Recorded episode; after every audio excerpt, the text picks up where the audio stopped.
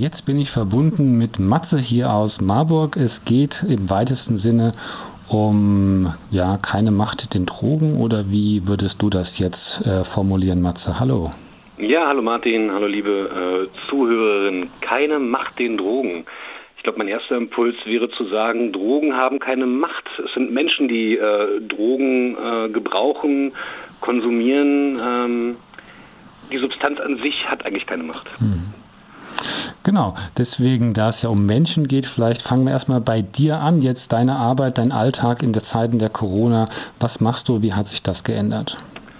Klar stehen wir alle unter diesem äh, gegenwärtigen äh, Eindruck, äh, Alltagsleben oder berufliches Leben zu ändern. Jetzt ist es in der sozialen Arbeit so, ähm, dass man sich natürlich auch äh, verpflichtet, ähm, für Leute beizustehen, die besonders vulnerabel sind ähm, und die Arbeit fortzusetzen, an die Gegebenheiten anzupassen äh, für diejenigen, die tatsächlich Beistand und Hilfe äh, brauchen. Das stellt uns vor äh, Herausforderungen, ja, die vielschichtigen Angebote, die wir haben, so zu gestalten, dass sie ja verantwortungsvoll ähm, mit den anderen Mitmenschen umgehen und gleichzeitig helfen. Genau, du bist ja in der AIDS-Hilfe in Marburg aktiv. Ich wüsste jetzt gar nicht, wo ich dich finden kann. Also wo seid ihr denn untergebracht? Ähm, die AIDS-Hilfe ist in unmittelbarer Nähe zum äh, Hauptbahnhof. Mhm. Äh, äh, recht unscheinbar, aber äh, gut und zentral gelegen, gut erreichbar. Ähm, das ist ein kleiner Standortvorteil. Mhm. Genau, da beschäftigst du dich ja auch mit der Drogenszene in Marburg oder mit den Menschen, die in diesem Umfeld da agieren. Also ich so als, ich kann mich ja mal outen, als Nicht-Konsument, ich nehme das gar nicht so wahr. Deswegen, oder vielleicht auch viele andere äh, Hörerinnen und Hörer, deswegen mal, vielleicht kannst du mal ein paar Facetten dieser, dieses Drogenalltags oder der Menschen da im, die äh, Drogen konsumieren hier in Marburg mal beschreiben. Mhm. Ähm, natürlich sind äh, Sichtbarkeiten, ich sage mal im großstädtischen äh, Raum, Frankfurt, äh, Bahnhofsviertel, Berlin, Cottbusser Tor, medial irgendwie äh, äh, auch bekannt. Ähm, ich würde auch sagen, dass äh, in mittelgroßen Städten Drogenszenen viel, viel sichtbarer sind. Das hat sicherlich auch was mit, den, mit der Größe von Stadt zu tun, wo Menschen sichtbar werden. Ähm, aber die gibt es auch in Marburg. Ähm, manche Sichtbarkeiten sind vielleicht auch nicht äh, gegeben, weil gerade Drogengebraucherinnen ähm, an mancherorts auch ähm, unerwünscht sind. Ja, also Orte, die ihnen äh, verwehrt bleiben, wo sie angefeindet und ausgegrenzt äh, äh werden, weil sie vielleicht, sagen wir mal, das, ähm, das Idealbild einer schön funktionierenden Stadt stören. Und äh, so kommt es halt auch äh, Vertreibungs Vertreibungsmomenten und äh, sie halten sich an bestimmten Orten auf, die auch nicht immer sichtbar sein sollen, sind ja auch Repressionen ausgesetzt, polizeilicher Verfolgung, mhm. ähm, ordnungspolitischer Maßnahmen. Ähm, das heißt, Sichtbarkeiten sind doch eingeschränkt. Mhm.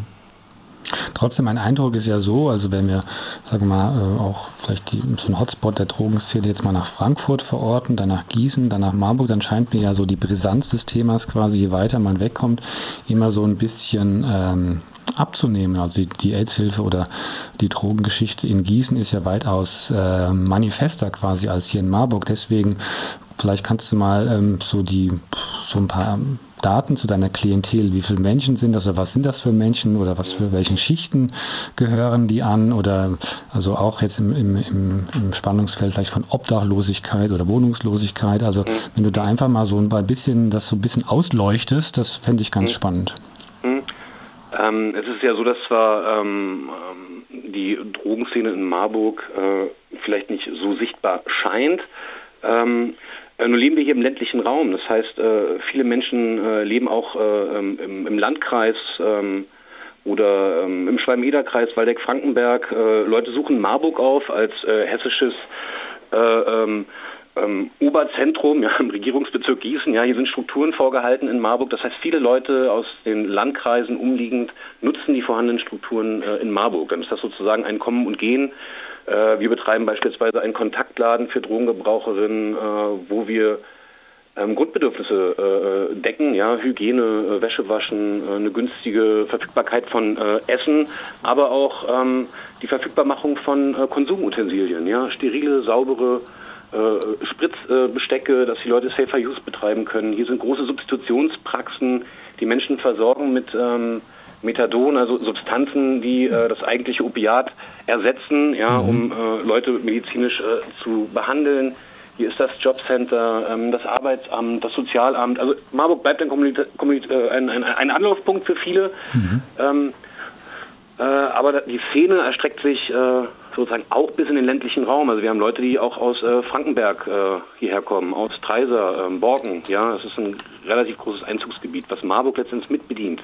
Mhm. Ähm, was die Szene ausmacht, äh, man kann das nicht so eindeutig stereotypisieren. Die Leute, die, mit denen wir zu tun haben in unserer alltäglichen Arbeit, sind sicherlich Leute, die eine hm, Verelendungsgeschichte äh, haben, viele biografische Brüche erlitten haben. Das fängt vielleicht im Kindes- und Jugendalter an von äh, Missbrauchserfahrung, Gewalterfahrung, Ausgrenzungserfahrung, Scheitern in Schule und äh, Beruf und ähm, leben in prekären Lebensverhältnissen, wo ähm, äh, Kriminalisierung herrscht, Knasterfahrung, Gewalterfahrung äh, und das erschwert vielen Leuten äh, quasi die Teilhabe auch an diesem äh, an dieser Welt und nicht auch zuletzt, weil äh, Gesellschaft auch äh, diese Leute mit einem negativen Werturteil belegt, stigmatisiert und ausgrenzt. Ähm, wenn wir jetzt mal zur aktuellen Lage gehen, also mhm. äh, hat jetzt Corona mit diesen ganzen Infektionsschutzgeschichten, Hygieneregeln, Kontakteinschränkungen, hat das irgendwie Auswirkungen gehabt äh, auf die Drogenszene, also sagen wir sowohl als auf die Konsumenten als auch auf die Lieferanten, also die Dealer? Mhm. Ähm, ja, das ist ein, äh, ein, vielschichtiges Feld und ich glaube, ähm, äh, sind wir auch äh, quasi in äh, Feldbeobachtung zu überlegen, welche Auswirkungen äh, hat das? Wo fange ich an? Ähm, haben Menschen überhaupt Zugang zu Informationen? Also haben Leute ein Telefon, haben sie Internetzugang, besitzen sie einen Fernseher? Können sich Leute überhaupt informieren über das, was gerade nötig und richtig und wichtig ist? Äh, und da geht schon los, dass äh, vermeintlich äh, Dinge, die wir alltäglich nutzen, nicht allen gleichermaßen verfügbar sind. Im Kontext von Drogengebrauch ist es so, dass das nicht allen gegeben ist, auf überhaupt solche Informationen zurückgreifen zu können. Ähm, dann äh, genau, Entschuldigung, Matze, ja. wie macht ihr das dann? Also wenn also die, die Skills oder die Ressourcen gar nicht da sind, Info, sich Informa Informationen anzueignen und dann mhm. vielleicht auch mhm. entsprechend zu handeln. Also was sind da eure äh, Handlungen dann in dieser Situation? Ja, wir betreiben ja eigentlich, wie schon gesagt, so einen äh, Kontaktladen. Ähm, da haben wir keinen regelhaften Betrieb, aber eine Art Notöffnungszeit, wo Personen einzeln kommen können äh, und sich steriles äh, Material äh, zum Safer Use, zur Infektionsvermeidung von HIV oder Hepatitis oder anderen ähm, bakteriellen Infektionen, Abszessvermeidung. Äh, da kommen wir ins Gespräch mit den äh, Leuten und äh, sind quasi ein Informationsmittler. das wäre ein Angebot, was wir fahren und im Zuge dieser aktuellen Corona-Entwicklung haben wir eine Art ähm, Streetwork-Projekt entwickelt, wo wir die Leute äh, in der Straße äh, an ihren Szeneorten aufsuchen und auch da den Zugang zu sterilem Material, zu Konsumutensilien ermöglichen, ähm, Wissenstransfer leisten, einfachste Fragen äh, beantworten. Ja? Also ähm, auch Fragen, die wir uns stellen, stellen sich auch Drogengebraucherinnen, ähm, DrogengebraucherInnen, äh, wir mitteln dort ähm, Informationen. Äh, ein großes Dilemma war, Masken äh, zu organisieren. Mhm. Ja? Ähm, letzte Woche äh, ich würde sagen, von den 40 Leuten, äh, die ich vielleicht äh, auf der Straße angetroffen habe, haben bestimmt 30 nach Masken äh, gefragt. Habt ihr Masken? Habt ihr Masken? Ja. Ähm, habt ihr ähm, Desinfektionstücher, ähm, Hygieneartikel? Ähm, und den Leuten äh, ist es äh, leider nicht immer möglich, auch aus Mangel an äh, monetären Mitteln, sich dieses Zeug selbst zu organisieren. Ja? Ähm, da müssen Leute beistehen. Und wir hatten das Glück, dass äh, eine Freundin von einer Kollegin von mir ähm, 50 Masken über das Wochenende genäht hat, was äh, großartig war. Ja, so konnten wir äh, den Ad-Hoc-Bedarf äh, bedienen. Ja. Hat sich da auch sozusagen, du bist ja AIDS-Hilfe in Marburg, hat sich da auch sozusagen das, das Aufgabenprofil der AIDS-Hilfe ein bisschen gewandelt, weil ich meine, HIV steht ja da dann nicht mehr ganz so sehr im Vordergrund. Ähm, ja, da würde ich vielleicht ein Tick weit äh, widersprechen. Ich kann ja ähm, versuchen, aller Kürze, ähm, um auf AIDS-Hilfe zurückzukommen, äh, kurz die äh, Zielgruppen äh, umfassen, die wir adressieren mit unserem Angebot. Ja, und das sind, wie du sagst, ähm, HIV-positive äh, Menschen. Ähm, die hauptbetroffenen Gruppen sind dann äh, häufig Männer, die Sex mit Männern haben, schwule Männer oder auch Drogengebraucherinnen, wie schon besprochen. Dann halten wir aber auch andere Angebote vor. Wir machen ähm, äh, Community-Arbeit für LSBTIQ, lesbisch, schwule, bi, trans und intersexuelle queere Personen. Ja, mhm. ähm, da geht es um Selbstvertretungsinteressen, Identity äh, Support, Antidiskriminierungsarbeit, Räume der sozialen Begegnung. Ähm, was ich auch ganz stark mache, ist ähm, äh, ein, im Rainbow Refugee Support äh, zu arbeiten. Das heißt für ähm, migrierte Asylsuchende LSBTIQ, äh, mhm. die hierher kommen und Asyl suchen, eine Bleiberechtsperspektive ähm, wünschen. Und in all diesen jeweiligen Segmenten sind diese Leute insbesondere von Desintegration, Diskriminierung ausgesetzt, äh, negative Werturteilen, Stigmatisierung, psychosoziale Isolation. Äh, und in all diesen äh, Formen sind wir weiter gefragt, äh, weil diese Menschen auch oft in prekären Lebenssituationen sind, da zu sein, präsent zu sein. Das stellt uns vor großen Herausforderungen, diese jeweiligen Angebote so anzupassen, dass wir den Leuten unsere Angebote zur Verfügung stellen mhm. können. Im Kontext von HIV, wenn du das ansprichst, äh, klar, im Regelfall ist es tatsächlich so, dass die allermeisten Leute eine gute Immunabwehr haben, die sind gut behandelt, haben Zugang zu Medikamenten, der Virus ist unter der Nachweisgrenze.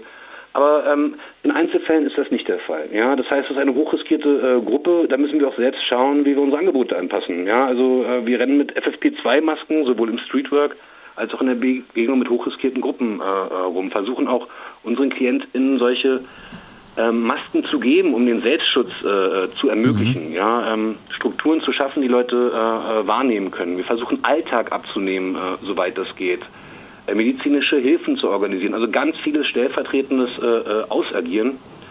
Ähm, das ist aber auch tatsächlich schwierig. Ich meine, soziale Arbeit lebt davon, dass man eigentlich den Leuten nahesteht. Ja, teilweise ist man auch soziales gegenüber, also ersatzweise, ja, weil Menschen mhm. so alleine sind und jetzt muss man sehr, sehr gekünstelt Distanz halten und diese Vermittlungsarbeit auch äh, leisten. Das ist, geht eigentlich so ein bisschen dem Wesen sozialer Arbeit auch entgegen. Das macht das alles so schwierig. Mhm. mhm. Du hast ja auch gesagt, dass deine Klientel Repressionen für vielfältige Art ausgesetzt ist. Repression heißt ja auch, dass die Klientel, dass die Leute sozusagen andere Orte, wo sie sich dann auch sicher fühlen, aufsuchen. Wie kommt ihr denn danach oder wie haltet ihr den Kontakt, wenn es als eure äh, diese Klientel quasi eigentlich eigentlich ständig äh, auch ähm, äh, unterwegs ist quasi. Mhm. Ähm, wir kennen natürlich die äh, Szene-Treffpunkte, wo jetzt im Kontext von Drogengebrauch äh, innen die Leute sich aufhalten. Ähm, äh, das weiß auch sicherlich ähm, quasi die Ordnungspolizei. Da gibt es so ein, eine Art Toleranz. Ja, ähm, ähm, aber es gibt auch äh, regelmäßige ähm, Vertreibungspolitiken, könnte man vielleicht sagen. Also im Botanischen Garten äh, gibt es ein Alkoholverbot. Äh, dort können sich Leute nicht mehr äh, äh aufhalten. Ähm, und so gibt es immer wieder Orte, wo Leute äh, vertrieben werden, aber letzten Endes ist das ja nicht möglich. Die Leute müssen ja irgendwo sein. Das heißt, es gibt Orte, die kennen wir, die fahren wir an und da treffen wir regelmäßig Leute. Das ist uns bekannt. Ja? Wenn man die Menschen kennt, weiß man auch, wo sie sich aufhalten. Ja. Es gibt jetzt diese Ausgangs- oder Kontaktbeschränkungen, sind ja jetzt ein bisschen gelockert worden. Zuvor, die letzten, die letzten fünf, sechs Wochen war es ja so, dass die Straße quasi, also aus meiner Sicht, wir haben auch schon drüber gesprochen, gewissermaßen ein, total, ein toter Sozialraum war. Ne? Also wie, wie ist denn da quasi deine Klientel, äh, äh deine Klienten, wie sind die da mit umgegangen? Mhm. Äh, ich würde sagen, äh, im Vergleich zu vorher unverändert. Also der Sozialraum stellt für manche unserer Klientinnen die Straße dar. Ähm, gesellschaftliche Teilhabe hängt ja auch davon ab, äh, welche Mittel habe ich. Ähm, äh, wenn ich nicht genügend äh, Kohle habe, kann ich nicht in Oberstadt in einen Café gehen. Vielleicht nicht auch eine Person, die äh, als unerwünscht äh, wahrgenommen wird. Also viele bewegen sich auf der Straße ähm, und waren im Zuge dessen vielleicht auch für ordnungspolitische Maßnahmen äh, sichtbarer. Jetzt muss man sagen, in Marburg würde ich nicht sagen, dass eine größere Repression auf sie einwirkt, aber ich kann mir gut vorstellen, dass es in anderen Bundesländern und Städten für Drogenszene tatsächlich schwierig war, auch gerade wo, wo die Straßen so entleert waren von Menschen, eine andere Sichtbarkeit plötzlich da war für Leute wie Polizei, die darauf vielleicht auch verstärkt äh, achten. Ähm, und äh, viele Leute setzen das doch zusätzlich unter Stress. Die Leute müssen ja ähm, versuchen, äh, ihre Substanzen, die sie zum alltäglichen Gebrauch haben, zu organisieren. Äh, dann passiert das sichtbarer, wenn die Straßen leerer sind. Dann ist auch die mhm. Frage der Verfügbarkeit überhaupt. Es sind Grenzen mhm. geschlossen. Welche Substanzen sind mhm. verfügbar? Sind die Leute gewohnt, in den Substanzen, die sie ergattert haben, ähm, die auch ähm, im Safer-Use-Sinne zu nutzen, haben die Erfahrung mit den jeweiligen Substanzen. Mhm. Kommt, kommt es jetzt zu mehr Überdosierungen, äh, weil, weil die Stoffe, die sie jetzt vielleicht auf dem Markt geschehen kriegen, äh, andere sind, als sie gewohnt sind. Mhm. Ähm, es gibt auch Menschen, die sich vereinzeln. Ja? Gibt es Menschen, die überdosiert irgendwo sterben vielleicht, weil sie nicht in Gruppe unterwegs sind, ja. sondern vereinzelt. Du hattest auch irgendwo beschrieben, dass es, äh, dass es eine Verschiebung gibt zu riskanteren äh, Konsumformen. Das heißt, du hattest das so beschrieben, vom Inhalieren weg zum intravenösen Gebrauch. Wie mhm. kommt es denn dazu? Was sind da die Gründe? Mhm, das sind auch wieder ähm, vielleicht Fragen auch äh, der stofflichen äh, Verfügbarkeit Verfügbarkeit, äh, äh, was ist intravenös konsumierbar, was kann man äh, in Folie rauchen, ja, ähm, was sind diese, äh, was ist verfügbar auf dem Markt, ja, das äh, bestimmt sich auch darin, ähm, was Leute konsumieren. Ein anderer Aspekt wäre, ähm, wenn so bestimmte Substanzen einfach nicht da sind, die Leute eigentlich äh, alltäglich einnehmen, gebrauchen, äh, dass Leute auch vielleicht riskiert viel, viel mehr Alkohol äh, zu sich nehmen und mhm. dadurch vielleicht ein anderes ähm, Aggressionspotenzial, vielleicht ein inneres, ein anderes Stresslevel auch da ist ähm, und es den Leuten mhm. einfach nicht gut geht. Mhm. Ja. Abschließende Frage vielleicht noch, was können, was kann man tun? Also ihr habt ja, seid ja schon in verschiedenen Netzwerken, also ihr von der von der AIDS-Hilfe Marburg. Äh, es gibt auch äh, andere Organisationsformen vielleicht, die hier unterstützen, dann aber auch wir alle. Was können wir denn tun, um da zu unterstützen? Hm, hm. Ähm, die Frage ist äh, gar nicht so einfach äh, zu beantworten, weil viele Hilfen so spezifisch sind, dass man ad hoc nicht unbedingt immer eine Sache ähm, nennen kann. Äh, was ich aber sagen kann, die äh, TAS, mit denen arbeiten wir regelmäßig zusammen, die Tagesanlaufstätte für Wohnungslose und von Wohnungslosigkeit bedrohten Menschen des Diakonischen Werks, jetzt einen Spendenaufruf gestartet auf mhm. ihrer Homepage äh, und fragt nach ähm, geldlichen Mitteln, um auch Hygieneartikel käuflich erwerben zu können. Oder aber, wenn Leute äh, gut nähen können, äh, Masken zu nähen und der TAS zugänglich zu machen mhm. und äh, einfach den telefonischen Kontakt äh, aufnehmen. Ähm, damit ist auch unserer Zielgruppe geholfen, weil es da Überschneidungen mhm. Äh, gibt. Das wäre eine Sache, die Leute konkret tun können. Und das andere wäre ein Aspekt, den finde ich nicht unwichtig viele Menschen haben ja ihre Biofamilie, ja, ihre mhm. Herkunftsfamilie, die dürfen sich draußen äh, bewegen. Mhm. Zusammen, ja, in Gruppe nach der Infektionsordnung. Drogengebraucherinnen äh, haben in ihren Personalausweisen alle unterschiedliche Adresse. Ich fände es mhm. cool, wenn Drogengebraucherinnen man zubilligen würde, in kleinem Rahmen als kleine Wahlverwandtschaft im öffentlichen Raum bleiben zu dürfen mhm. äh, und sich nicht von ordnungspolitischen Maßnahmen ja, ausgesetzt zu sehen. Mhm. Ja, das fände ich toll. Ja. Ich danke dir fürs Gespräch. Ich wollte fragen, wir sind ja Mitmachradio, also hast du auch, haben wir einen Aspekt, den du jetzt zu diesem Thema noch gerne thematisieren wolltest? Ich hätte eher das Interesse, ähm, weil wir so eine vielschichtige Arbeit mhm. auch haben, andere Dinge noch in den Vordergrund zu rücken mhm. und äh, aufmerksam machen auf die Situation von äh, LSBTIQ-geflüchteten mhm. Menschen, die teils hochgradig prekär untergebracht sind und mhm dass Menschen da ein Auge drauf haben, wo Leute keine Abstandsregelungen halten können, nicht geschützt sind, besonders vulnerabel sind. Das ist ja noch ein mhm. Thema, losgelöst von Drogengebrauch, was mich stark bewegt.